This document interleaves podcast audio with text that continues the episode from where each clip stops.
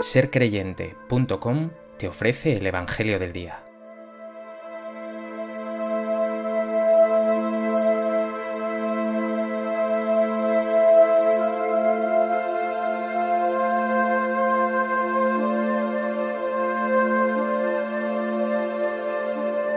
Del Evangelio de Mateo.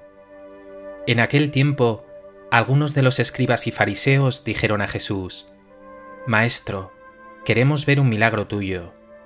Él les contestó, Esta generación perversa y adúltera exige una señal, pues no se le dará más signo que el del profeta Jonás. Tres días y tres noches estuvo Jonás en el vientre del cetáceo, pues tres días y tres noches estará el Hijo del Hombre en el seno de la tierra. Los hombres de Nínive se alzarán en el juicio contra esta generación y harán que la condenen porque ellos se convirtieron con la proclamación de Jonás, y aquí hay uno que es más que Jonás. Cuando juzguen a esta generación, la reina del sur se levantará y hará que la condenen, porque ella vino desde los confines de la tierra para escuchar la sabiduría de Salomón, y aquí hay uno que es más que Salomón.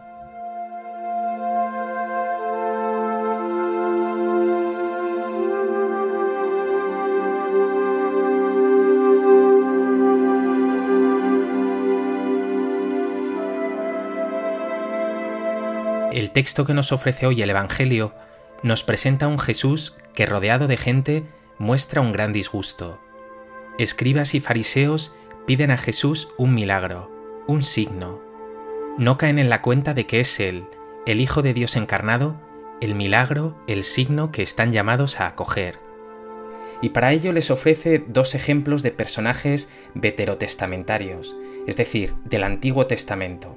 Lo hace para ilustrar su discurso el profeta Jonás y la reina del sur, que acudió a escuchar a Salomón. La conclusión que extrae Jesús es tremenda. Dirá tajantemente, yo soy más que Jonás y que Salomón. ¿Quién es este hombre que se atreve a decir semejantes cosas?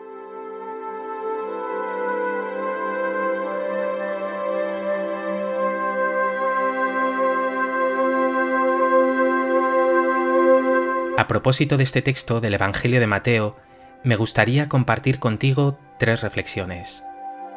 En primer lugar, algo a lo que ya hemos hecho referencia en otras ocasiones.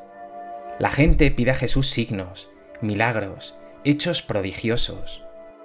Muchos habían sido testigos de las maravillas que había obrado Jesús en otros lugares, y quieren verlo con sus propios ojos.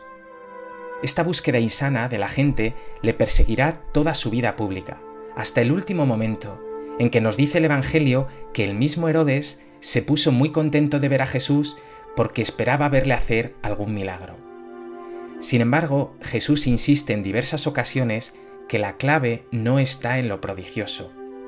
Los milagros son solo signos, flechas, indicadores de algo mayor. Quedarse en los meros signos es perderse lo más importante. Hay un texto del Evangelio que lo aclara. Dice Jesús a los fariseos, el reino de Dios no vendrá escrutando signos, portentosamente, aparatosamente.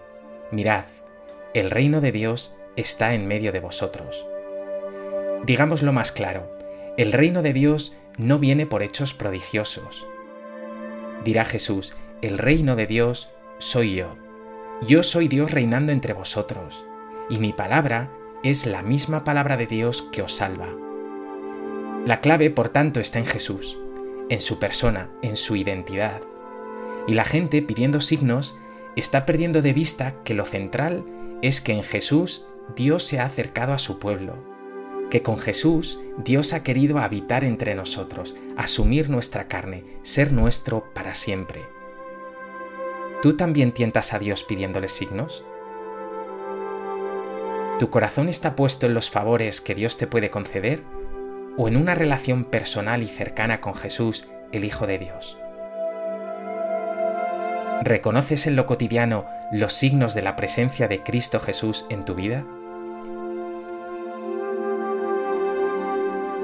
En segundo lugar, hemos hablado de los ejemplos que pone Jesús para denunciar a esa generación tan ávida de signos y prodigios.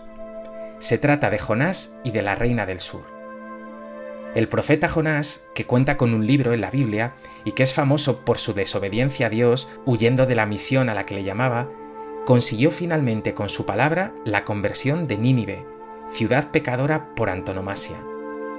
La reina del sur, es decir, la reina de Saba, como nos cuenta el segundo libro de las Crónicas, oyó la fama del rey Salomón, rey de Israel, y fue a Jerusalén con una gran caravana a probar su sabiduría. Salomón respondió a todas sus preguntas, y ella no solo se admiró de su sabiduría, sino que bendijo al Señor. Pues bien, con estos ejemplos Jesús dice, si la ciudad de Nínive se convirtió por la predicación de un profeta desobediente e indignado como Jonás, si el rey Salomón, muy sabio, pero débil como tú y como yo, consiguió que la reina de Saba hiciera un largo viaje, se admirara y se convirtiera, ¿cómo es posible que la gente no se convierta con la palabra del Hijo de Dios, el que es la misma sabiduría de Dios? Piensa en ti. ¿Cómo es tu admiración por Jesús? ¿Dejas que su palabra te transforme? ¿En quién tienes puesta tu admiración y confianza? ¿En las superestrellas de este mundo o en Jesús el Cristo, el Señor? En tercer lugar, estas palabras de denuncia de Jesús no son sólo una parábola o un par de imágenes más, porque de lo que se habla es de la identidad de Jesús. ¿Quién es este hombre que a lo largo del Evangelio se atribuye a sí mismo ser más que Jonás, más incluso que Salomón, por quien los judíos tenían una veneración enorme, o como dirá en otro lugar, más que el sábado y que la ley?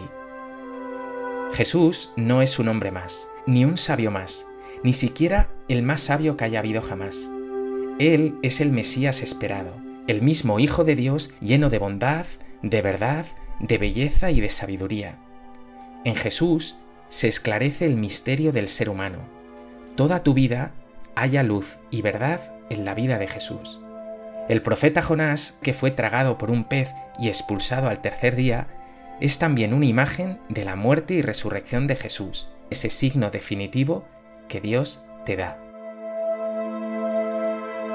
Pues que escuchando este Evangelio huyas de la búsqueda de hechos prodigiosos y te admires del prodigio definitivo de Dios, que es Jesús, su Hijo, que por tu amor se ha hecho hombre, incluso que ha entregado su vida por ti hasta el final.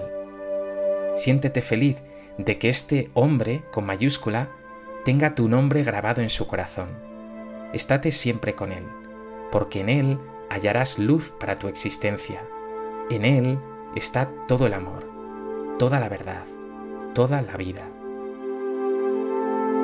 Señor Jesús, a veces se me olvida lo afortunado que soy de haber recibido el don de la fe, de haber sido llamado por ti. Sé que ese es el milagro de mi vida. No has dejado ni un momento de hacerte presente en mi existencia, que reconozca los signos de tu presencia en mí y que viva siempre agradecido por ello. Gracias, Señor.